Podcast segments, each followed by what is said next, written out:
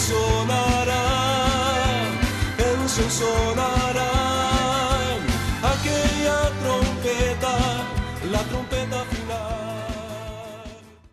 La Iglesia de Cristo de los Ministerios Llamada Final en Phoenix, Arizona, presenta su programa Llamada Final.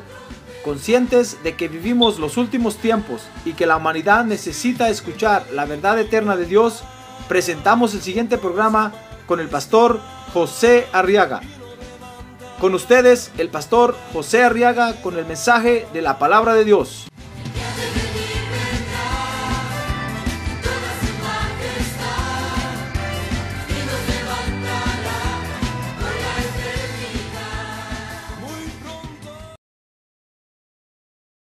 Vamos a abrir ahora entonces nuestra Biblia en el Evangelio de San Mateo, en el capítulo número 9, y vamos a leer los versos 37 y 38. Evangelio de San Mateo, capítulo 9, versos 37 y 38. Dice la palabra de Dios que entonces Jesús les dijo a sus discípulos, la mies es mucha, pero los obreros pocos. Verso 38. Por tanto, rogad al Señor de la mies que envíe obreros a su mies. Amén. A ver, ¿quiere leer ese verso en voz alta? A ver, leámoslo todos en voz alta, hermano. Los versos 37 y 38. Dice, entonces dijo a sus discípulos, la mies es mucha, pero los obreros pocos. Por tanto, rogad al Señor de la mies que envíe obreros a su mies. Muy bien, quiero ahora que vea conmigo otra actividad muy importante en el Evangelio. Es nuestro trabajo en la obra de Dios. ¿Se recordará usted que hemos venido estudiando estos martes algunas cosas importantes en el Evangelio que tenemos que hacer, hermano. O que Dios espera de nosotros. Pues eh, otra cosa importante en el Evangelio es nuestro trabajo en la obra de Dios. A ver, diga, mi trabajo en la obra de Dios. Tal vez no tanto su trabajo secular, ordinario, sino que nuestro trabajo en la obra de Dios. Porque estos versos del capítulo 9, versos 37 y 38, se refieren precisamente a eso. Fíjese que en el verso 37 Jesús dijo, la mies es mucha. Es decir, la cosecha es mucha. El trigo que hay que levantar es mucho. El trabajo en la obra es mucho. Es mucho trabajo. Y los obreros, dice el verso 37, para hacer ese trabajo son pocos. A ver, diga conmigo, los obreros son pocos. A ver, más recio, los obreros son pocos. A ver, diga que tiene a un lado, los obreros son pocos. Mire qué problema tiene Dios con su obra, hermano. Casi se parece a este país, que tiene tanto que producir y hay poca mano de obra, hermano. Por eso es que usted se vino de allá de donde se vino, ¿verdad? Sí. Porque gracias a Dios aquí hay mucho trabajo y hay poca mano de obra. Por eso el que se puede venir para acá se viene pensando en que aquí, en que aquí va a trabajar y va a trabajar bien y va a producir mejor. Y es cierto, me recuerdo que hablaba con un hermano que vino de un país que cuando llegó a este país, él me contaba, fíjese hermano, que el peor, la peor decepción que yo me llevé es que cuando llegué a este país, y, me, empecé a trabajar en lo que yo sabía, me dieron las máquinas más viejas que hay para trabajar. Y entonces dice que él pensó y dijo, ¿para qué me vine de mi país? Dice que allá en su país trabajaba con las máquinas más modernas que hay, hermano. Último modelo. Y cuando llegó a este país, él dijo de seguro que en United States of America las máquinas han de ser de oro. ¿Qué si cuando llegó y lo pusieron y le dieron las máquinas? Dice que cuando él vio las máquinas, hermano, él dijo, pero si estas máquinas son las más viejas que hay. Él conoce de ese asunto y, entonces habló con su supervisor y le dijo, ¿cómo me da estas máquinas más viejas? ¿Y sabe de dónde vengo yo? Yo vengo de, de unas, ¿para qué dejé mi trabajo? Decía, ¿para qué me vine? Metido que soy, dijo. Pero sabe, yo le dije, yo le dije a este, a este hermano, pero sabe hermano, este país tiene la gran bendición de Dios que aún con máquinas viejas produce tanto más que, que otros países con máquinas nuevas. No, eso sí es cierto, me dijo. Porque yo ya tenía máquinas nuevas y producíamos pocos, yo no sé qué, qué había ahí. Y aquí con máquinas viejas y todo lo que hacen y todo lo que producen y a todos lados lo venden. Ah, le dije, es que es la bendición que, este, de Dios que este país tiene. Ah, gloria a Dios, hermano, gloria a Dios. Pues, ¿qué le parece que el reino de Dios es mejor que esto? Dios tiene el problema en que tiene mucho trabajo, pero obreros muy pocos. Hay tanto que hacer, por eso quiero que vea conmigo ahora que nuestro trabajo en la obra de Dios, hermano, es muy importante para Dios. A ver, diga conmigo, mi trabajo es muy importante para Dios. Ah, no, pero así con ganas. A ver, dígale que tiene a un lado mejor su trabajo, hermano, en la obra de Dios. Es muy importante para Dios. Porque hay pocos obreros. Hay pocos obreros. Ahora, fíjese que el evangelio, el evangelio está haciendo una obra tremenda en la tierra. Por lo menos el evangelio tiene dos objetivos claros en la tierra. El primero está en Marcos 16, 15. Cuando Jesús dijo, id por todo el mundo y predicad el Evangelio a toda criatura. El que creyere, el que crea y sea bautizado, verso 16, será que salvo. Pero el que no crea será condenado. Mire, el primer objetivo que tiene el Evangelio en el mundo es la salvación de los hombres, hermano. No la salvación de las almas, porque las almas realmente se salvan se comienzan a salvar cuando vienen a la iglesia, dice la Biblia. El objetivo del Evangelio, hermano, es la salvación integral de los hombres.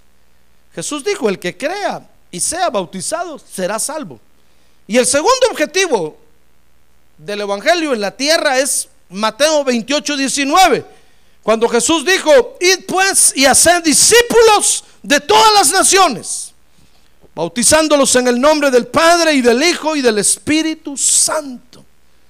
Fíjese que el segundo objetivo que tiene el Evangelio en la tierra es traer a los salvos y hacerlos discípulos de Jesús, que caminen con Jesús, que sigan las enseñanzas de Jesús. Esa es toda la obra que hay que hacer en la tierra. Esa es la obra de Dios. Para eso Dios necesita obreros. Ahora, para esta tarea, hermano, cada uno es muy importante. Porque cada uno va a hacer entonces la tarea de salvar hombres en la tierra y de traerlos y hacerlos discípulos de Jesús. Hacerlos que maduren, que crezcan y se desarrollen y caminen bajo los lineamientos que el Señor mismo dio para que podamos vivir tranquilamente en la tierra. Dice Mateo 9:37, que es una tarea de personas nacidas de nuevo, que se comprometen con el Señor Jesucristo a hacer esta obra. Por eso Jesús dijo, la mies es mucha. Y los obreros pocos, porque no todos se quieren comprometer con Dios, hermano. Todos quieren ir a la iglesia, todos quieren eh, estar en la iglesia cuando quieran, cuando puedan, como, como quieran, pero no quieren asumir un compromiso con Dios. Ahora, para hacer la obra de Dios, fíjese, se tienen que llenar dos requisitos para poder calificar. ¿Quiere usted calificar esta noche? Hoy vamos a llenar solicitudes, hermano. Hay aplicaciones hoy de trabajo aquí para la obra de Dios. Hay dos requisitos que hay que llenar. Espero que usted los llene. El primero está en Mateo 10, capítulo 10. Volvamos a Mateo capítulo 10, versos del 1 al 4. Dice que entonces llamando a sus doce discípulos, Jesús les dio poder sobre los espíritus inmundos para expulsarlos y para sanar toda enfermedad y toda dolencia. Y los nombres de los doce apóstoles son estos. Primero, Simón llamado Pedro, y Andrés su hermano, y Jacobo el hijo de Zebedeo, y Juan su hermano. Felipe y Bartolomé, Tomás y Mateo, el recaudador de impuestos. Jacobo el hijo de Alfeo y Tadeo. Simón el cananita y Judas Iscariote, el que también le entregó. Fíjese que el primer requisito, hermano, para poder entonces calificar para la obra de Dios es el requisito de ser llamado por el Señor. Porque nadie puede trabajar en la obra de Dios si el Señor no lo llama, hermano. Ya ve que aún Judas dice ahí que le entregó Judas Iscariote, que fue el que vendió a Jesús. ¿Se recuerda usted de eso, verdad? Hermano, aún él tuvo que ser llamado por el Señor. ¿No cree usted que Judas se le coló al Señor así por atrás y que Jesús no lo vio? No, no, el Señor lo llamó especialmente. Por eso el día que Jesús lo vendió, o perdón, que Judas, el día que Judas vendió a Jesús, cuando tenía, cuando lo iba a ir a hacer, el Señor le dijo, Judas, vete y haz pronto lo que tienes que hacer. Y Judas salió corriendo. ¿Se recuerda de eso, verdad? Muy bien, entonces el primer requisito, hermano, es, fíjese, tener un llamamiento de Jesús. Porque si no somos llamados por Él, no podemos hacer la obra de Él, hermano. Usted podrá tener muy buenas intenciones, usted podrá tener muy, muy, mucha buena voluntad de colaborar, pero si no es llamado, no puede hacer esta obra. Por eso dice Mateo 9:38, cuando Jesús habló de eso en los versos que leímos al principio, miren, la, la mies es mucha, los obreros pocos, pero ¿saben? Dice el verso 38, Jesús dijo, rogad al Señor de la mies que envíe obreros a su mies. Por eso Jesús dijo, miren, no, no, se trata de agarrar al primero que pasa por ahí, decir, aunque sea este, meto aquí. No, no, no, no. Sino que rueguenle al Señor que envíe obreros. Por eso cuando usted vea, hermano, que aquí en la obra de Dios falta algo, tal vez colabora en parte si viene con el pastor a decirle, mire pastor, ¿no cree usted que sería bueno contratarle a usted un par de guaruras que lo cuiden, que entren con usted, que salgan con usted? ¿Sabe usted lo que es un guarura, verdad? Un guardaespaldas, pues. ¿O no cree usted, hermano pastor, que sería bueno eh, buscar a alguien que haga tal cosa en la iglesia? Tal vez podría colaborar en algo eso, pero más que eso, lo que hay que hacer es doblar las rodillas, hermano. Y pedirle al Señor, decirle, Señor, envía obreros a tu mies. Mira, en la iglesia hacen falta hermanos que oren por, ellos, por otros, hacen falta hermanos que estén todo el día intercediendo por otros, que estén clamando por otros, que estén orando por las necesidades. Hacen falta hermanos que visiten enfermos, hacen falta hermanos que visiten a los otros que están en penas, en, preocupaciones. Más que hablar de la obra y decir, no, esa iglesia no sirve. El pastor, comenzando que el pastor nunca se mantiene ahí solo se mantiene de vacaciones. ¿Qué culpa tengo yo si me mandan de vacaciones, hermano? Y me manda mi jefe. ¿Qué le parece? Mire, más que hablar, tal vez lo que hay que hacer es doblar las rodillas y rogarle al Señor. ¿Sabe? Esta obra tiene un dueño. Se llama Jesucristo. Ah, Jesucristo es el dueño de esta obra. Él es el dueño de esta obra. Él es el dueño de la iglesia.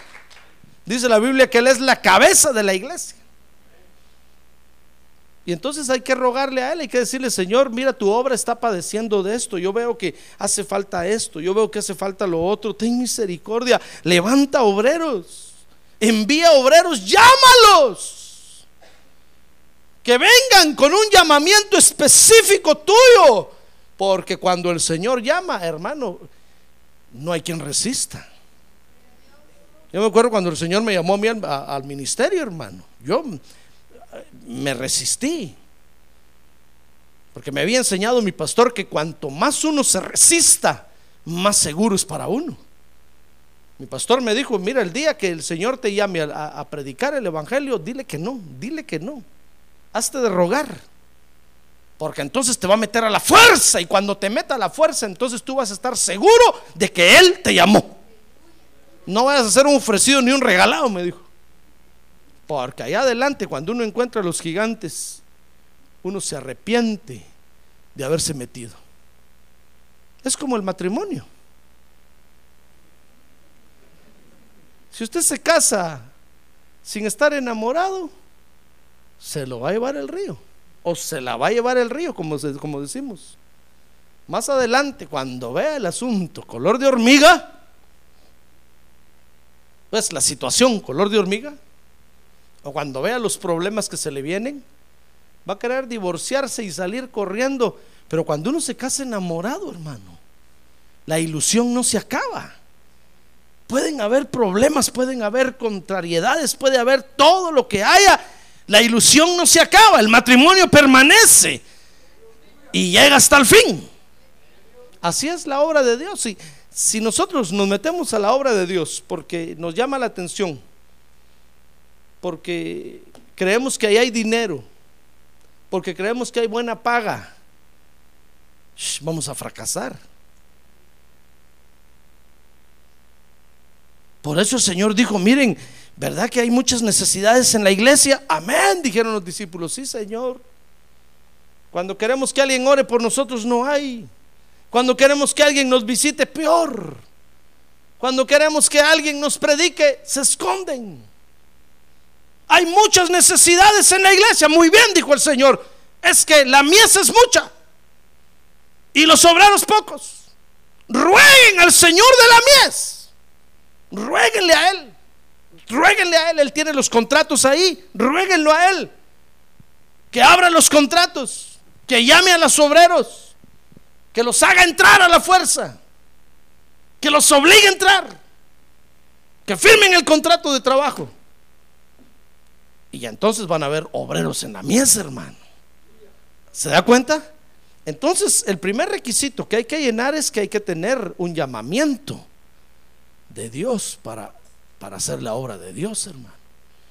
En segundo lugar, el segundo requisito dice Mateo 10:5. Dice Mateo 10:5 que a estos doce envió Jesús después de instruirlos Ah, es que no solamente tiene que haber un llamamiento, sino que también tiene que haber, fíjese, un periodo o un tiempo para recibir las instrucciones, para ser preparado, para ser capacitado. Tienen que ser instrucciones especiales para la tarea que a usted lo van a mandar a hacer. Mire, las instrucciones que el Señor me da a mí no son las mismas que le va a dar a usted. Porque el, Señor nos instruye, nos instruye de acuerdo a la tarea que cada uno de nosotros va a hacer. Fíjese que esto, esto nos enseña, hermanos, que el Señor siempre va a usar a sus autoridades para instruirnos. Ahí la, la autoridad inmediata superior de estos doce, ¿quién era? Jesús. Entonces Él los llamó y sabe, y entonces los sentó y les dijo, muy bien, a ustedes yo los llamé para para que hagan la obra de Dios conmigo. Y entonces los comenzó a instruir, los comenzó a capacitar, los comenzó a equipar. Y mire, desde el verso 5 en adelante, desde el verso 5 hasta el verso 15, usted puede leer las instrucciones especiales que le dio ahí. Usted puede leer que les dijo, miren, eh, por favor no vayan a los gentiles y no entren en ninguna ciudad de los samaritanos, vayan a las ovejas perdidas de la casa de Israel y, les dijo, y a todo enfermo, sánenlo, a todo endemoniado, libérenlo. Y empezó a, darle las instrucciones cuando entren en una casa, si no lo reciben, sacúdanse los, el polvo de los zapatos y salgan de esa casa. Ya no va a ser responsabilidad de ustedes, en otras palabras, la pérdida de esas almas, porque ustedes cumplieron con llevarle la palabra de Y mire todas las instrucciones que les da, hermano. Instrucciones específicas que les iban a servir para hacer esta tarea. Entonces, el Señor, el Señor nos llama, pero también nos prepara, hermano. Porque jamás nos va a enviar a una tarea sin que nos haya preparado para esa tarea. Ahora el obrero, fíjese, tiene que tener un comportamiento muy especial. A ver, diga conmigo, un comportamiento muy especial. Y le estoy hablando de, toda la, de todos los obreros que el Señor tiene.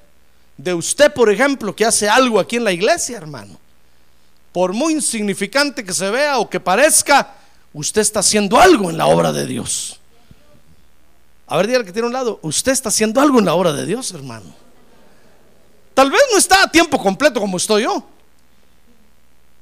Pero el trabajo que usted está haciendo es la obra que Dios lo ha puesto a hacer. Entonces para Dios es muy importante. Es muy importante porque los obreros son pocos, hermano.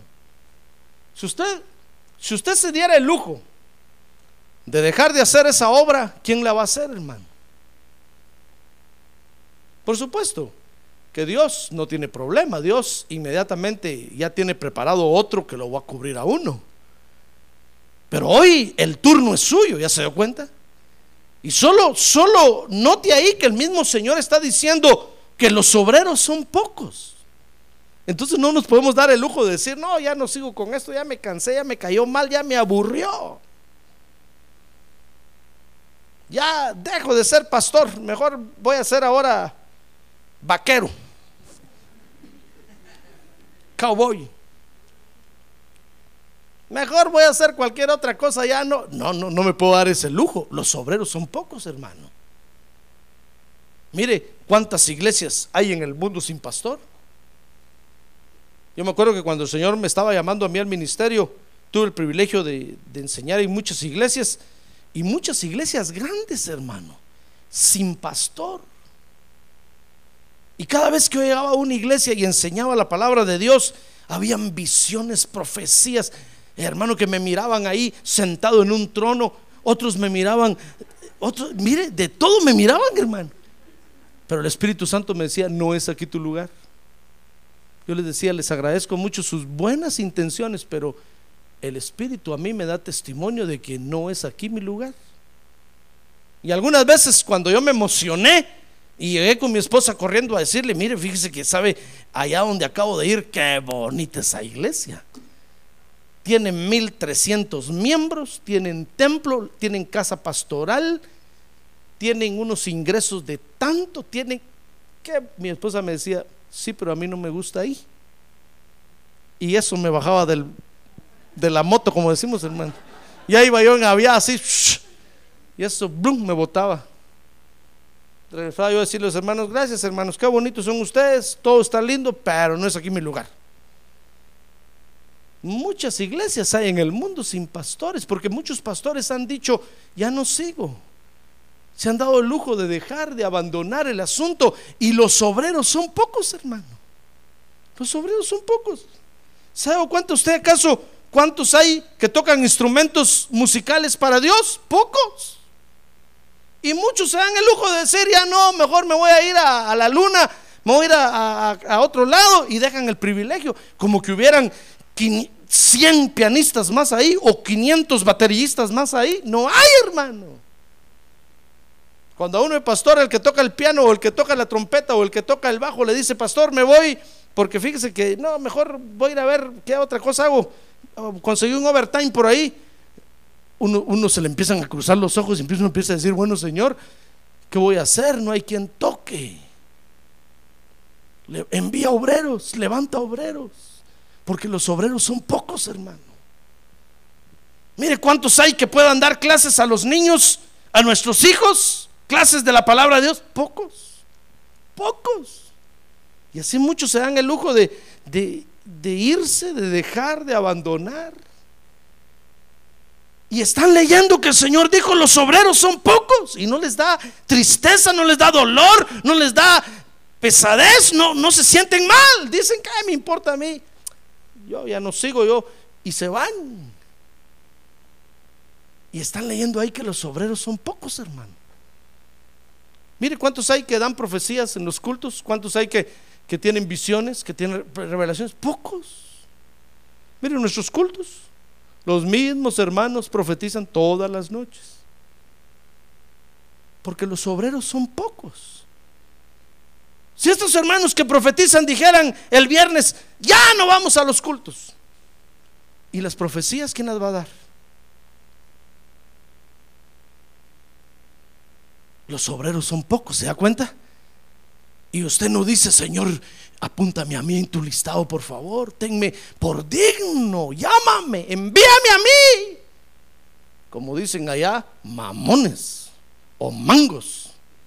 Usted no se apunta, usted dice, no, no, yo dar una profecía, no, que, no, no, no, no. ¿A qué horas estoy llorando yo ahí enfrente? ¿O a qué horas? Hermano, porque los obreros son pocos. No nos podemos dar el lujo de decir, no, pastor, yo ya no sigo, tome su privilegio. Los obreros son pocos, hermano.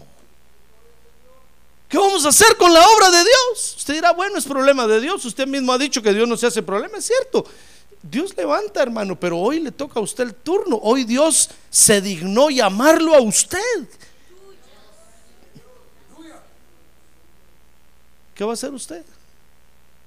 Ah, pero como venimos del mundo acostumbrados allá a agarrar un trabajo, los ocho días lo dejamos, nos vamos a otro, pasamos seis meses sin trabajo, el gobierno nos sostiene, a los seis meses buscamos un medio trabajo, lo dejamos y otro y otro y otro, y cuando venimos a la iglesia, queremos agarrar un privilegio así, hermano, y lo dejamos y agarramos otro, ¿y qué nos importa? No, hermano, la iglesia no es el mundo.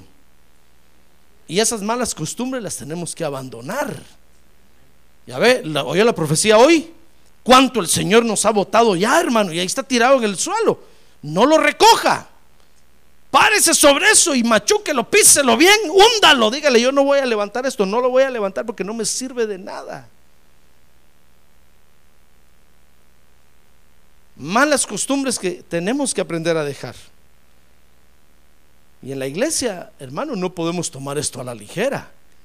Los obreros son pocos. No podemos abandonar la obra de Dios. Dios nos llamó y a nosotros a hacer su obra y tenemos que responderle en gratitud a que Él nos llamó a trabajar en su obra. Amén. ¿Está usted contento porque Dios lo llamó a trabajar en su obra? ¡Ay, gloria a Dios! ¡Gloria a Dios! ¡Gloria a Dios! ¡Gloria a Dios! Entonces, el obrero, hermano, tiene que tener un comportamiento muy especial. Y el primer comportamiento que tiene que tener o, se debe, fíjese, a que en la obra de Dios hay lobos. A ver, diga conmigo, hay lobos.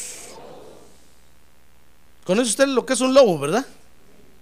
Es un destructor. Un lobo se come a las ovejas, hermano. Tú decir, pastor, yo pensé que aquí todos eran unos ángeles. Hay ángeles con cola. Como no quisiera yo decirle que en la iglesia no, no hay problema, hermano? Pero, no es, pero sería una mentira. Ya ve que al mismo Jesús, al mismo Señor Jesús, Judas lo vendió. Y estaba profetizado que el que se sentaba cerca de él, el que mojaba su pan en su plato, lo iba a traicionar. No mire a nadie, míreme a mí aquí. Porque usted no sabe quién es quién, hermano. Esto es lo más interesante de esto. Los doce no sabían quién era Judas, hasta que Judas fue Judas. Todos dijeron, wow, ¿quién se iba a imaginar que Judas iba a hacer eso? Pero Judas resultó siendo Judas. Entonces, por eso tenemos que tener un comportamiento especial. Mire Mateo 10, 16. Dice ahí, mirad, yo os envío como ovejas en medio de qué? En medio de lobos. Ah, es que hay lobos en medio de este asunto, hermano, que nos van a querer almorzar. Se lo van a querer comer a usted y chuparse bien sus huesitos. Entonces, ¿sabe? El Señor dijo muy bien, debido a los lobos que hay en esta obra, ustedes tienen, saben qué comportamiento tienen que tener, dice el verso 16, deben ser astutos como las serpientes e inocentes como las palomas. Dice otra versión, mansos como palomas, pero eso sí, astutos como serpientes. Cuando usted le sienta a alguien olor así raro, es decir, cuando usted le sienta olor a alguien que no sea olor de oveja, ¿sabe qué tiene que hacer? ¿Qué, tiene que hacer? Mejor le voy, a lo voy a examinar hoy, hermano. ¿Ya ve por qué los lobos se los comen a ustedes? Porque tenemos que ser astutos, hermano. Cuando le sienta a alguien olor a lobo por ahí, apréndase cómo es el olor del lobo. Usted sabe cómo es el olor de la oveja, ¿verdad? Sí, porque andamos aquí en la iglesia, hermano. Usted siente el olor de la oveja, usted sabe cómo es una oveja. Especialmente cuando le toca la lana y lo siente lanudo, usted dice, esta es pura oveja. Pero cuando usted extienda la mano y no toque lana, sino que toque pelos, ¿Sabe qué tiene que hacer? Ser astuto como serpiente y manso como paloma. Porque hay lobos en medio de este asunto, hermano. Por eso tenemos que tener un comportamiento especial y el, y el comportamiento es ser astutos como serpientes y mansos como palomas. Ante los lobos, dice Mateo capítulo 10, verso 17. Mire qué otro comportamiento tenemos que tener. Dijo el Señor Jesús ahí, pero cuidaos de los hombres. Ah, es que hay hombres también en este asunto, hermano. Que hombres que no son ovejas. Fíjese que no solo hay lobos, sino que también hay hombres. Y ante los hombres, dijo el Señor Jesús, el comportamiento que tenemos que tener es aprender a dejar guiarnos por el Espíritu Santo de Dios. Porque ante los hombres tenemos que hablar. Mire, fíjese que ante, los lobos tenemos que ser astutos como serpientes porque los lobos destruyen. Los lobos desgarran. Los lobos rompen. Los lobos, hermano, dividen.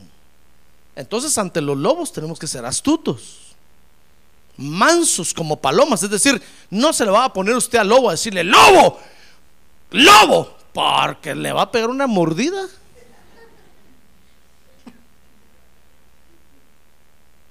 que va a costar que se sane usted, hermano. Lo que está diciendo el Señor es ahí, mire, cuando mires lobos, no te les enfrentes. Sé manso como paloma, cállate y baja la cabeza. Y sal corriendo de ahí, astuto como serpiente. ¡Ah, gloria a Dios! ¡Gloria a Dios! ¡Gloria a Dios! Ante los lobos no hay que decir nada, hermano sino mejor quedarse calladito. Ahora, ante los hombres, dice el verso 17, ante los hombres hay que hablar. Pero dice ahí, dice el verso 17, porque los hombres los van a entregar a los tribunales y los van a azotar en las sinagogas. Mire lo que hacen los hombres, hermano, acusarnos con los jueces. Entonces Jesús dijo, miren, cuando los llamen ante los gobernadores, ante los jueces, no tengan pena de qué van a hablar o cómo se van a defender, Dejen que mi Espíritu Santo ponga las, las palabras en la boca que ustedes deben de hablar. Ah, gloria a Dios, gloria a Dios. Gloria a Dios. Gloria a Dios. Entonces ante los hombres tenemos que aprender a ser guiados por el Espíritu Santo. Y el Espíritu nos va a dar lo que tenemos que hablar, hermano. No se preocupe usted en cómo se va a defender, qué va a decir primero, qué va a decir de segundo. No, no, no. Deje que el Espíritu Santo en el momento en que usted esté frente a las autoridades le, dé, que el Espíritu le dé lo que usted tiene que hablar. Cuando los hombres lo acusen en su trabajo y lo lleven ante el jefe, no se preocupe. No se preocupe en buscar una defensa, en buscar Testigos, no se preocupe, deje que el Espíritu Santo lo guíe y va a ver cómo Dios pelea por usted, hermano. Ah, gloria a Dios. Ahora cuando en su trabajo vea lobos, no diga nada. Cuando se le acerquen ahí con un sobrecito blanco, como la harina, no diga nada, mejor cállese la boca, dé la vuelta y váyase. Escóndase sigilosamente como la serpiente. Métase por ahí, escóndase.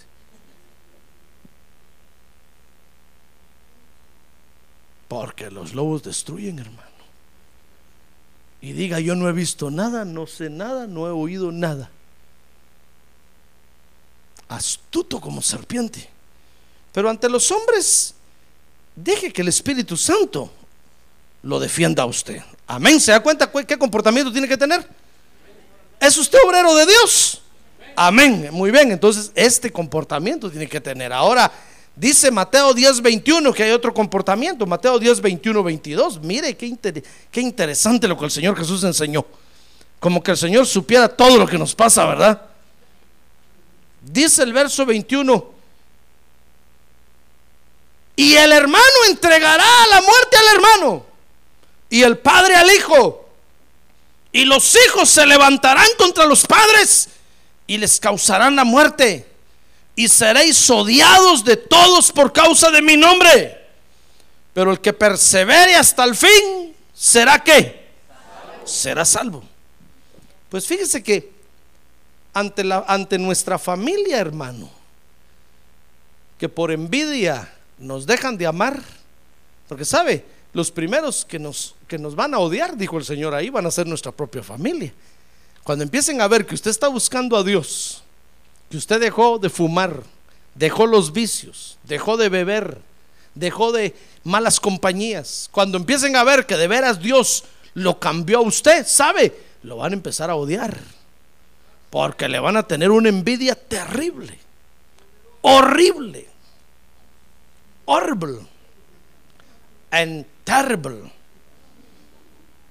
que en español quiere decir horrible y terrible, porque le van, lo van a dejar de amar y lo van a empezar a odiar, porque van a decir, ¿cómo es posible que este haya, haya logrado hacer todos esos cambios en su vida únicamente yendo a la iglesia?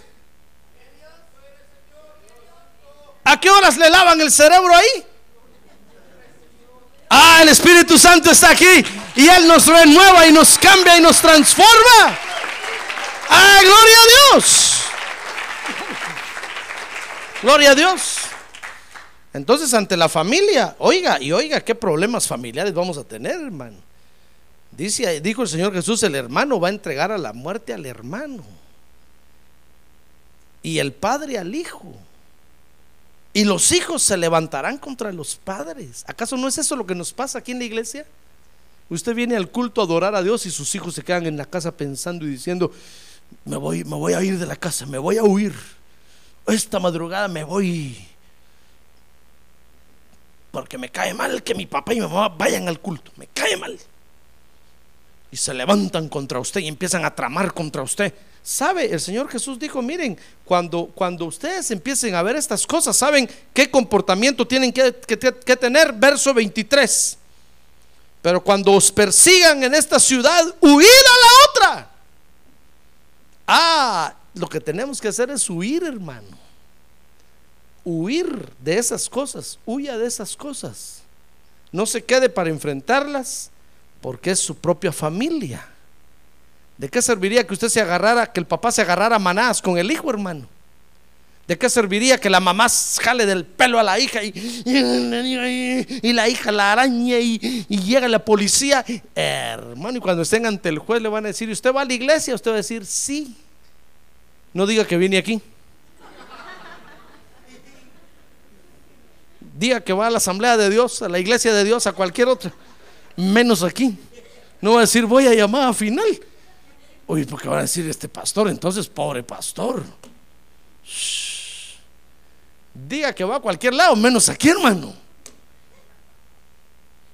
Entonces el Señor está diciendo, mira, cuando tu hijo se te ponga así eh, en, eh, en, posición de pelear porque se está rebelando contra ti, porque tú vas a la iglesia, porque buscas a Cristo, o la hija se te levante, sabes, mejor huye, no los enfrentes. Mejor sal por la puerta de atrás y déjalos hablando solos, no le digas nada. Porque ningún provecho vas a sacar gritándole y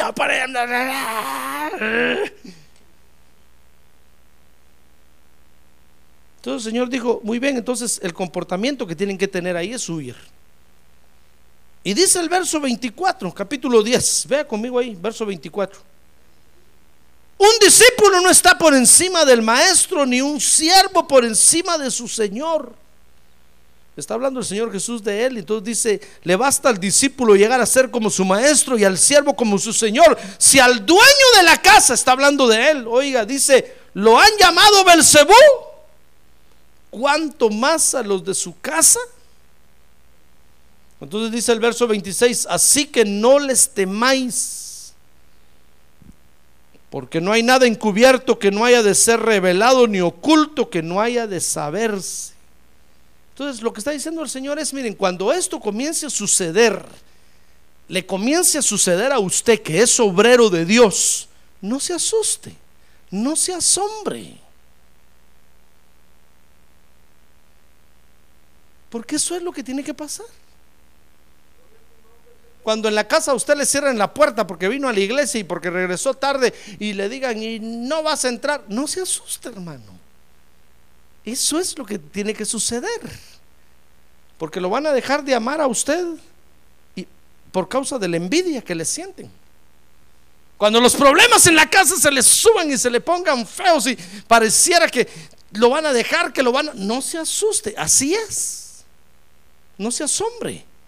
Porque si al Señor Jesús le dijeron, tú echas fuera a los demonios por Belcebú, que es el príncipe de los demonios, mire cómo lo insultaron, hermano. Dijo el Señor, si a mí me llamaron demonio, ¿qué no les van a decir a ustedes? Les van a decir, predicás si no te convertís. ¿De qué sirve que estés yendo a la iglesia? Ya voy a hablar con el pastor. Mira lo que haces. No se asuste, hermano. Esas cosas tienen que pasar. Ah, gloria a Dios. No se asuste. No se asombre. Ni tenga miedo. Ah, porque eso es lo que primero, lo que primero dice la gente, ¿verdad? Ah, ¿quién te ve en la iglesia bien parado? ¿O quién te ve en la iglesia sirviendo ahí la comida con la hermana Leslie? Y mira aquí, ni frijoles me das. No se asuste. Eso es lo que tiene que pasar. Así tiene que suceder. Si al Señor Jesús le dijeron demonio, que no le van a decir a usted, hermano? ¿qué no nos van a decir a nosotros? ¿Se da cuenta? Entonces el Señor dijo, miren, entonces haciendo la obra de Dios, vamos a padecer temores, hermano. Vamos a padecer temores, pero en ningún momento debemos de dejar de hacer lo que Dios nos ha mandado hacer. Vamos a padecer temores, dicen los versos 26 y 27 que vamos a padecer el temor de que los hombres ocultan cosas para dañarnos, hermano. Dice el verso 28 que vamos a padecer temores debido a las amenazas de muerte que vamos a experimentar. Dice los versos 29 y 31 que vamos a padecer temores debido al desprecio que vamos a sentir, hermano. Cuando la gente nos diga, ah, ¿y qué haces en la iglesia? Pues hago, ah, a decir, qué cosa horrible haces ahí. Yo pensé que el pastor te pagaba porque hicieras eso. Y nos van a despreciar, hermano. Y eso nos va a llenar de temor. ¿Sabe? Y el temor nos puede paralizar. El temor es un agente que el enemigo usa para paralizarnos. Nos paraliza con el miedo. Y entonces decimos, mejor ya no hago nada en la obra de Dios. Porque ¿cómo me desprecian? Aún dentro de la iglesia. Lo van a despreciar. Lo van a amenazar. Lo van a engañar. Aún dentro de la iglesia. Pero eso no debe de paralizarnos, hermano. Que eso no lo vaya a paralizar a usted, que eso no lo vaya a decepcionar y que usted vaya a decir, ya ve, pastor, yo mejor, mejor ya no hago nada. Yo de buena voluntad vengo a hacer esto y mire lo que me dicen, mire lo que habla aquel, mire lo que dice. No haga caso, hermano. No haga caso. Usted debe estar seguro de que lo han mandado a hacer. Si Dios lo llamó y lo mandó, esté seguro y hágalo, hágalo, hágalo. ¡Ah, gloria a Dios! ¡Gloria a Dios! ¡Gloria a Dios! Por eso a mí me dan tristeza aquellos pastores que empiezan a quejarse, me empiezan a decir, ay, es que cómo hablan de mí. Es que me pelan, me suben, me bajan. Yo les digo, a mí nunca me ha afectado lo que dicen de mí. Porque yo sé quién me llamó y yo sé quién me contrató. Y yo sé a qué me envió. Y yo estoy haciendo lo que me puso a hacer. Entonces lo que sucede alrededor no me importa. Ni me aflige ni me afloja. Pero ya ve, porque me metieron a la fuerza, hermano. A mí no puede, no puede venir el diablo a decirme, ya viste, ¿para qué te metiste aquí? ¿Para qué estás predicando? Yo le digo, Satanás, si yo no quería esto y a la fuerza me metieron. Yo estoy seguro quién me metió. De las orejas me jaló y me agarró la mano y me hizo firmar el contrato y decía, no, no, todavía estaba jalando de la mano y me... Digo, ya firmaste. Yo dije, bueno, hacia la fuerza está bueno. Pero el que se ha ofrecido, hermano, el diablo viene y dice, ¿viste para qué te metiste? Ya viste, están hablando de ti, tu dignidad, ¿dónde va a quedar? ¿Tu familia? Y entonces se aguadan, hermano, y dicen, es que como hablan de mí. Todo lo que dicen. Pobre, que presente su renuncia.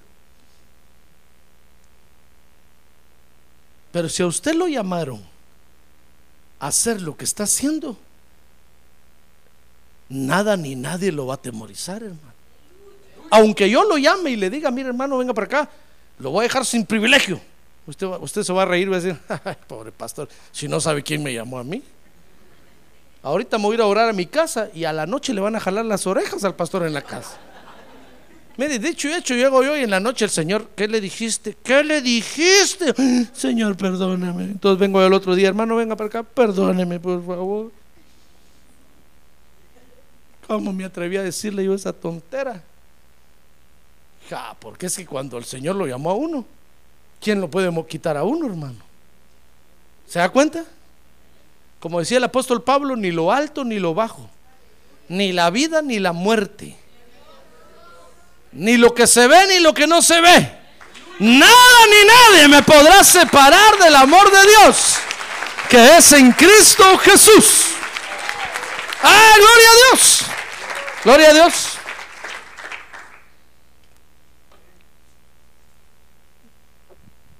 El temor nos va a atacar. Pero la postura del creyente, fíjese, dice Mateo, Mateo 10:32, dijo Jesús ahí, debe de ser siempre confesar que Jesucristo es su Salvador.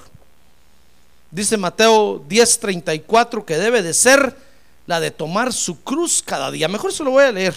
Mire cuál debe ser su postura ante los problemas que se levantan, hermano. Dice Mateo 10, 32 y 33. Lea conmigo ahí, dice, por tanto, todo el que me confiese delante de los hombres, yo también le confesaré delante de mi Padre que está en los cielos. Pero cualquiera que me niegue delante de los hombres, yo también lo negaré delante de mi Padre que está en los cielos. Entonces su postura debe ser, hermano, la de confesar siempre que Jesucristo es su Señor. Venga lo que venga, se levante lo que se levante, usted debe decir siempre, Jesucristo es el que me envió. Él me llamó. Con Él tengo mi contrato de trabajo. Ah, gloria a Dios, gloria a Dios. Gloria a Dios. Gloria a Dios. Ahora dice Mateo 10, verso 34. No penséis que vine a traer paz a la tierra, dijo el Señor. No vine a traer paz, sino espada. Porque vine a poner al hombre contra su padre, a la hija contra su madre y a la nuera contra su suegra. Mire lo que hace el Evangelio. Cuando usted se mete a ser obrero de Dios, hermano, se va a echar encima toda la familia. Es lo primero que se va a echar encima. Lo van a criticar, lo van a señalar, le van a le van a, ¿qué cosas no le van a decir, hermano? A la familia la primera que se va a echar encima y usted va a decir, Señor, y yo que me quiero ganar a mi familia para Cristo, y peor se pusieron, es lo normal. Dice, dice, eh, ¿qué verso estamos leyendo? 34, verso 35. Porque vine a poner al hombre contra su padre. Bueno, y los enemigos del hombre, verso 36, serán los de su misma casa. El que ama al padre o a la madre más que a mí, dijo Jesús, no es digno de mí. Y el que ama al hijo o a la hija más que a mí no es digno de mí. Y el que no toma su cruz y sigue en pos de mí no es digno de mí. Mire lo que está diciendo el Señor ahí, hermano, es que nuestra postura debe ser la de tomar siempre nuestra cruz cada día. ¿Sabe, ¿Sabe cuál es la cruz? Es la obra de Dios, hermano. ¿Qué cruz llevó Jesús al Calvario? Su papá o su mamá, sus hermanos, porque muchos creen que la cruz que tenemos que cargar son nuestros problemas de la vida, hermano. Y si usted tiene un problema en su casa, tiene que cargar con esa cruz, dice. Es que es su cruz, hermano, cárguela. No, la Biblia no dice eso. ¿Qué cruz llevó Jesús al Calvario? El Evangelio, la obra de Dios. Esa es la que tiene usted que cargarse. Jesús está diciendo ahí, mira, cuando se levanten contra ti, cuando empiecen a pelear contra ti, cárgate en la obra de Dios encima y sigue caminando. El que no lo haga así no es digno de mí, dijo él. Pero si por los problemas, porque se empiezan a levantar, usted dice, ¿sabe qué, Señor? Cámbiame la cruz, está muy grande, mejor dame una más chiquitita. Miren con el pastor decirle, pastor, ¿sabe qué? Deme otro privilegio, mejor de menos horas, de menos esfuerzo de menos cansancio. Porque en mi casa están bravos porque yo me estoy en la iglesia todo el día y ya no, y llevo cansado, ya no, bueno, ¿qué, qué, tamaño de cruz? Aquí tengo un montón de cruces yo, hermano. ¿Qué tamaño de cruz tiene? ¿Qué quiere? ¿De una pulgada, de dos pulgadas, de un pie, de dos pies, de diez pies de largo? Jesús llevó una cruz nada más al Calvario no la cambió por nada. Era la obra que tenía que hacer él, hermano. Nosotros tenemos que echarnos la obra de Dios encima y cargarla, hermano. Es nuestra responsabilidad. Somos obreros de Dios. No esté pensando tirarla o deshacerse de ella, o bien a quién, o, ver a quién se la tira, a quién se la echa. No, no, no, no. Cárgala usted. Y ante los problemas de la vida, avance camine. Eso es lo sabroso de este asunto. ¿Acaso no Jesús lo iban golpeando y vituperando y escupiendo y él con la cruz cargada, hermano? ¿Acaso dijo, no, tiro esta cruz, qué feo es esto, ya no aguanto? No, porque era un obrero de Dios. Amén. Por eso nuestra obra en, en la iglesia es muy importante, hermano. Nuestra obra, fíjese, es muy importante. Porque nuestras obras dan a conocer la calidad de Dios que tenemos. Si usted viene a la iglesia y le viene a servir a Dios, hermano, la gente que está allá afuera lo va a ver y va a estar viendo cómo le sirve usted a Dios. Si usted hace una buena obra, la gente de afuera va a decir que Dios tan grande tiene este.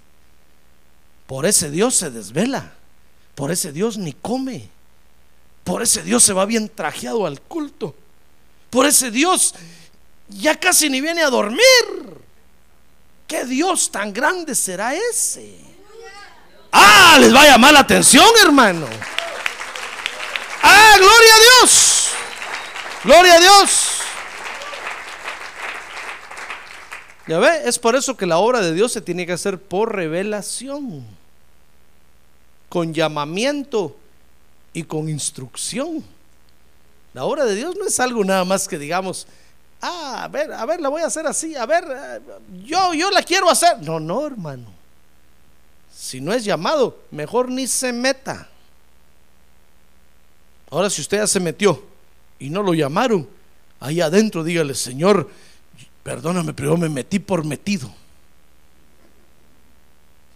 Llámame aquí adentro, por favor, porque ya estoy metido en el asunto y me gusta llámame. Va a ver que el Señor lo va a llamar y lo va a confirmar.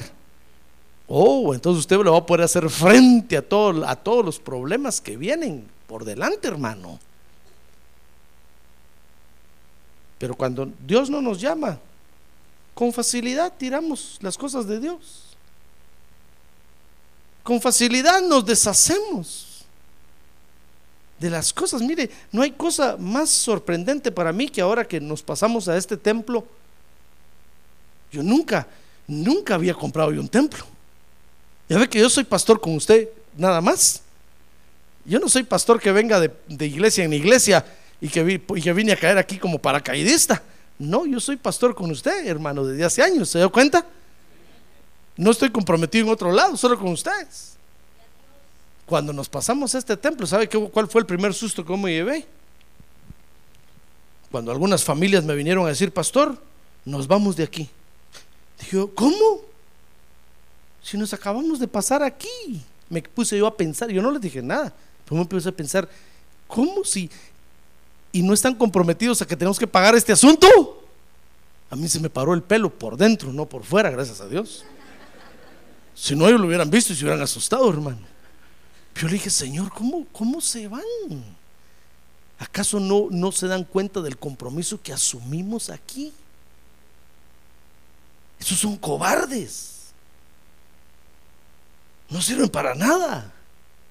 Están viendo que nos acabamos de pasar y lo primero que hacen es zafar bulto, hermano. ¿Cómo cree usted que me sentía yo? Yo venía a predicar con los ojos desorbitados así, mi hermano. Que no le atinaba ya ni a predicar. Pero le dije, Señor, pero no me voy a echar para atrás.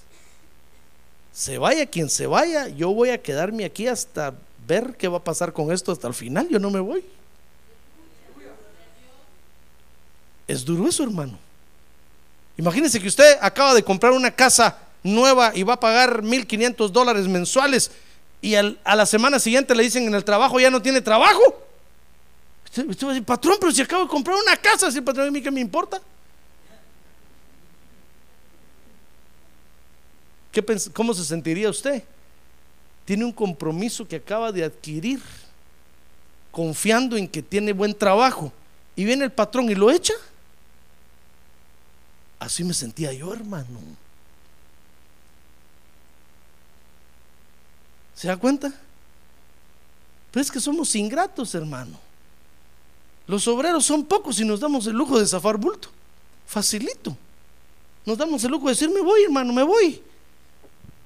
Y, bueno, ¿y lo que hay que hacer qué? ¿Y la obra de Dios qué? No, pero yo me voy, me voy, me voy, me voy, me voy. Ya me fui, dicen por ahí. Quiere decir, no, pastor, es que no vengo a decirle que me voy, le vengo a decir que ya me fui. Es para ponerse a temblar, hermano. Ver que familias se van en lugar de que vengan, se van. Entonces uno dice, ¿estarán conscientes o no? ¿Piensan o no piensan? ¿Son seres humanos o, son animales?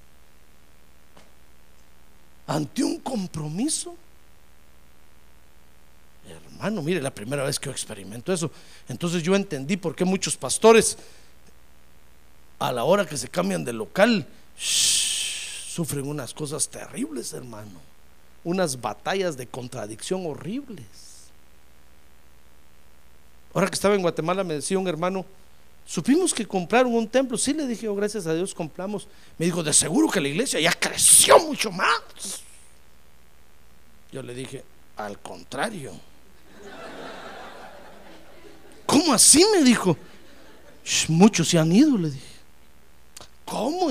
Pero si compraron un templo nuevo, se supone que va a llegar la gente porque tienen. Pues le dije, pues aquí está al revés el asunto. Muchos hermanos se han ido, se han acobardado. Vieron el asunto ya en serio y dijeron, zafamos bulto y se fueron. Mire cuántas sillas hay vacías. ¿Cuántas familias hay que usted ya no ve aquí en la iglesia? Pero yo le dije al hermano, muchos se han ido. Pero lo que me tiene con la boca abierta, le dije yo, es que las finanzas no han bajado para nada. Al contrario, van para arriba, van para arriba, van para arriba. ¡Ah! ¡Gloria a Dios! ¡Gloria a Dios! ¡Gloria a Dios!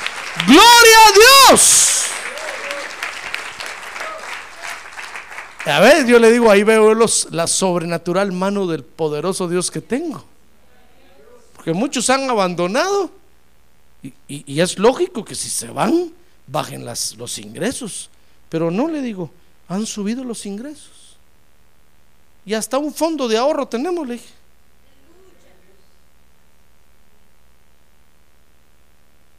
Y han subido los ingresos tanto que hasta de vacaciones me vine, le dije. ah, gloria a Dios, gloria a Dios, hermano. Gloria a Dios. Gloria a Dios. Porque los hermanos que se han quedado y han sido valientes, le dije conmigo, Dios los ha prosperado y los ha prosperado y los ha levantado y les ha dado. Por supuesto que siento, le dije, la falta de los que se han ido, porque no se ven físicamente ahí, pero financieramente ni me hacen falta, ni quiero que regresen. Con los que están lo hacemos, le dije, ya Dios me demostró que se puede, porque Él está en medio del asunto, hermano. Ya ve, por eso, si usted es obrero de Dios, párese firme, hermano. Y que el miedo no lo haga, no lo haga tambalear. Que los que se levantan contra usted no lo vayan a sacar. No, hermano. Párese firme y dígale, y dígale, Señor, tú me llamaste a esta obra y esta obra estoy haciendo y aquí me voy a mantener hasta que tú vengas. ¡Ah, gloria a Dios! ¡Gloria a Dios! Pero, pero ¿por qué le cuento todo esto, hermano? Fíjese que le hablo de todo esto porque hay muchos que dejan incompletas las obras que Dios los ha puesto a hacer, hermano, y qué tristeza. Qué tristeza. Si Dios lo puso a usted, por ejemplo, a darle clase a los niños, y usted deja eso, Dios está tomando nota de eso, hermano. Si Dios lo puso a usted a dar la bienvenida, si Dios lo puso a usted en la alabanza o cualquier otro privilegio y de repente a usted porque se llenó de miedo, porque lo amenazaron, porque le dijeron, porque eh, se burlaron de usted, lo engañaron y usted dejó. Dios está tomando nota de eso y se lo voy a demostrar bíblicamente. Vea conmigo Apocalipsis 2, verso 2. Y esto, con esto vamos a terminar. Así es que cobre ánimo. A ver, dígale que tiene a un lado, ánimo hermano. Ánimo porque el asunto no ha terminado, dígale. Apocalipsis capítulo 2, verso 2. Mire, dice ahí, yo conozco tus obras,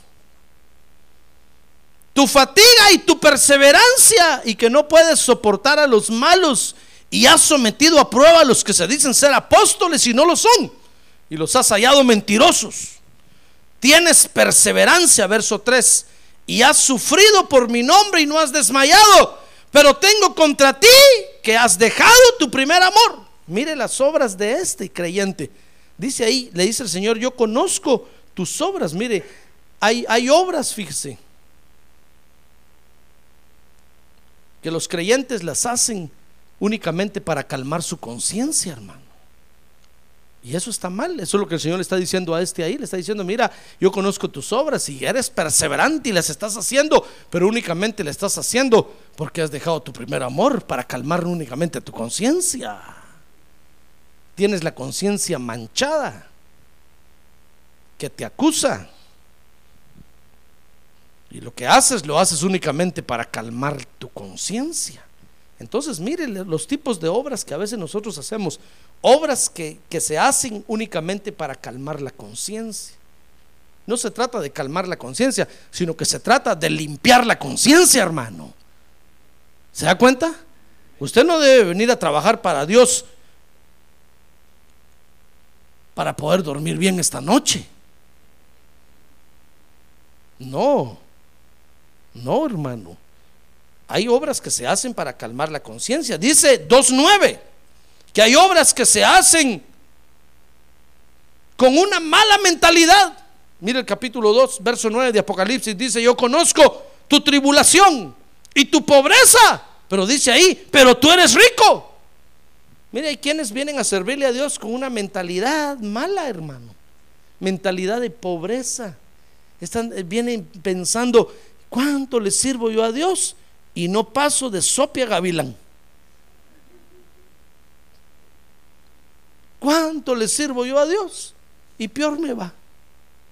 ¿De qué me sirve estar ahí parado con una mala mentalidad? Mire, este, este está haciendo la obra, la obra de Dios y está diciendo, pero es que soy pobre, soy pobre y el Señor está diciendo, pero tú eres rico, cambia ya tu mente. Si usted le está sirviendo a Dios, usted debe sentirse prosperado y bendecido, hermano. Ah, gloria a Dios. Gloria a Dios. Obras que se hacen con una mala mentalidad. Mire, Apocalipsis 2.13. Obras que se hacen por miedo al diablo. ¿Cuántos vendrán esta noche aquí a la iglesia porque los espantaron en su casa, hermano? O tuvieron un sueño anoche y dijeron, mañana voy al culto y aquí están. Por miedo, porque soñaron que se habían muerto. Y hoy vinieron al culto, no mira a nadie, míreme a mí. Hoy no hay ningún visitante aquí. Y hoy vinieron al culto y dijeron, voy a ir al culto porque es que anoche soñé que me moría. ¿Y qué tal y me muero? Y vinieron al culto por miedo. Mire, Apocalipsis 2.9 le dije, ¿verdad? O 2.13. Yo sé dónde moras, donde está el trono de Satanás. Y, y, dice, guarda fielmente mi nombre. Guardas fielmente mi nombre y no has negado mi fe. Aún en los días de Antipas, mi testigo, mi siervo fiel, que fue muerto entre vosotros donde mora Satanás. Mire, este, este, está haciendo una obra de Dios. Pero como sabe que ahí está el trono de Satanás, lo está haciendo con un miedo terrible. Y el Señor tiene que decir, sabes, sigue adelante, afírmate, que eso no te dé miedo. Entonces hay obras que se hacen por miedo al diablo, hermano. Hay creyentes que vienen a la iglesia a servir para que no los embrujen para que no los hechicen. No, así no hay que hacer la obra de Dios, hermano. ¿Sabe? La obra de Dios se hace con libertad. Porque dice la Biblia que donde está el Espíritu de Dios, ahí hay libertad. Ahora dice Apocalipsis 2, 19, 20 que hay obras que se hacen como caiga. ¿Comprende lo que es eso? Como caiga. Como sea, pues. ¿Comprende eso o no comprende? ¿Cómo se lo digo en inglés? Whatever. Yo solo digo que así, dice, así dicen, pues, whatever. Cuando uno dice algo a alguien, dice whatever.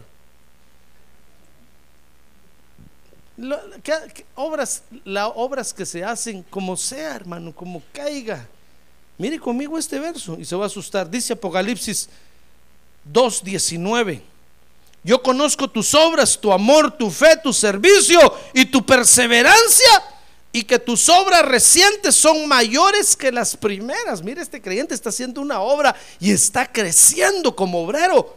Pero dice, pero tengo contra ti que toleras a esa mujer Jezabel. Ah, es que hay, creyentes que, vienen y, hacen la obra de Dios y sirven, hermano, y, y hacen un montón de cosas, pero las hacen como como caiga. Y no se trata, la obra de Dios no se puede hacer como sea, hermano. La obra de Dios tiene una forma de hacerse. O se hace o no se hace. Si no se puede hacer, es mejor dejarla. Y uno tiene que ser sincero con Dios y decirle, mira Dios, realmente yo no lo puedo hacer. Mejor la dejo.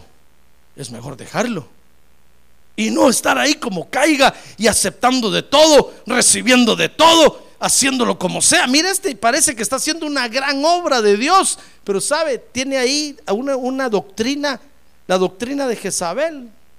Y usted puede leer todo eso en Apocalipsis. Entonces hay, hay creyentes que están haciendo la obra de Dios como caiga, hermano. Vienen todos contaminados, nunca se arrepienten de sus negros pecados ni a la Santa Cena vienen. Por eso ahora hemos hecho ley que el que no viene a la Santa Cena no sirve. Porque por lo menos a ponerse cuentas con Dios que vengan, hermano. Pero, pero viven una vida disoluta, viven una vida fea y así le vienen a servir a Dios. Y el día de la Santa Cena ni se aparecen. Dígame usted, ¿acaso no es sospechoso eso? con el don de la sospecha. No hay que ser muy conocedor del asunto para darse cuenta, hermano, que algo anda mal, ¿verdad? ¿Sí o no? Claro. Entonces hay creyentes que hacen la obra como caiga. No, hermano. Tal vez usted era pastor, pero mire yo todo lo que hago ahí, todo lo que, pero no sirve de nada si no lo estás haciendo en el orden de Dios. Entonces hay, obra, hay obras que se hacen como caigan. Dice Apocalipsis 3.1 que hay obras, hay, hay, hay obreros que hacen la obra de Dios por apariencia. Mire, dice Apocalipsis 3.1 y escribe el ángel de la iglesia de Sardis, el que tiene los siete espíritus y las siete estrellas, dice esto, yo conozco tus obras, que tienes nombre de que vives, pero ¿qué dice? Pero estás bien morido. Estás bien muerto. Entonces hay creyentes que hacen la obra de Dios solo por apariencia, hermano. Solo como quien dice para que vean que ahí está. Pero realmente no está. ¿Y ¿Se da cuenta qué malas obras son estas? Y dice Apocalipsis 3, 3.8 que hay quienes están haciendo obras que no son las que deben de hacer. Mire Apocalipsis 3.8. Dice ahí, yo conozco tus obras, pero mira, he puesto delante de ti una puerta abierta que nadie puede cerrar. Porque tienes un poco de poder y has guardado mi palabra y no has negado mi nombre. Mire, hay quienes están haciendo obras que no tienen que hacer, hermano. Es otra puerta por la, por la que tienen que entrar. El Señor le dice a este, mira, yo conozco tus obras, estás haciendo una tremenda obra, pero no es esa puerta la que te abrí, sino que es esta otra. ¿Se da cuenta? Hay quienes están haciendo un montón de cosas que no deben de hacer, hermano. Es mala obra también. Y dice finalmente Apocalipsis 3:15 que hay obras, que hay quienes hacen obras indefinidas. Dice ahí yo conozco tus obras, que ni eres frío ni caliente. Hay quienes pretenden hacer la obra de Dios, hermano, y la están haciendo mal. No cumplen con su privilegio, no vienen a la hora que tienen que venir, no salen a la hora que tienen que salir, no están funcionando como deben de funcionar, no están dando todo lo que tienen que dar. No son ni fríos ni calientes. También son malas obras cualquier parecido o semejanza esta noche, mi estimado hermano, es pura coincidencia. Si usted le tocó alguno de estas, arrepiéntase esta noche. ¿Sabe por qué? Porque su obra en el Evangelio es muy importante, hermano. Por eso le hablo así. Lo que usted está haciendo para Dios es muy importante. No deje que el diablo lo aturda ni que lo confunda diciéndole no sirve lo que haces, no vale nada, nadie te ve, eh, ni te van a dar nada. No le haga caso al diablo, dígale Satanás, fuera con todos esos pensamientos, en el nombre de Jesús. Lo que yo estoy haciendo, lo estoy haciendo para Dios. Dios me llamó a hacerlo y lo voy a seguir haciendo hasta que Él venga. ¡Ah, gloria a Dios! ¡Gloria a Dios! Gloria a Dios. Por eso, ¿se da cuenta, hermano? La obra de Dios se tiene que hacer por revelación.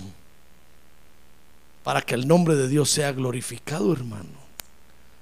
Si a usted lo pusieron a poner una silla ahí y a quitarla, a ponerla y a quitarla, hágalo. Eso es todo lo que tiene que hacer. No decir, pastor, ¿por qué no me da el privilegio de poner todas esas sillas? Y de quitarlas.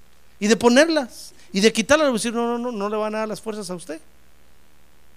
¿Qué tal un día ya no viene y ya no las pone? ¿Qué hago yo? Ahí está bien, ponga esa y quita esa. Así ahí, ahí está bien. Mejor haga eso, hermano. Y glorifique el nombre de Dios. Amén.